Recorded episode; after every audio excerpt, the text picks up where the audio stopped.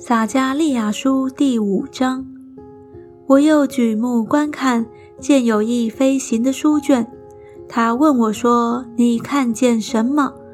我回答说：“我看见一飞行的书卷，长二十轴，宽十轴。”他对我说：“这是发出行在遍地上的咒诅，凡偷窃的必按卷上这面的画除灭，凡起假誓的。”必按卷上那面的话除灭。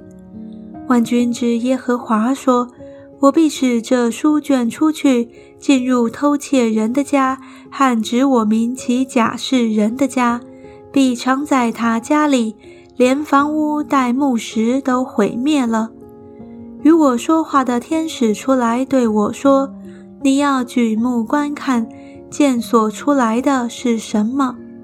我说：“这是什么呢？”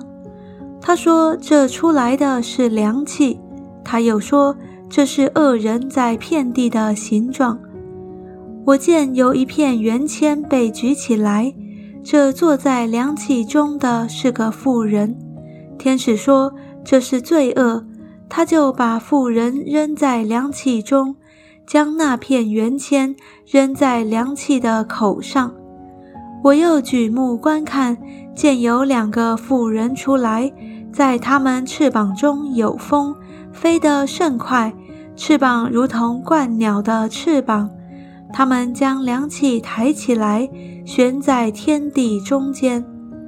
我问与我说话的天使说：“他们要将凉气抬到哪里去呢？”他对我说：“要往士拿地去，为他盖造房屋。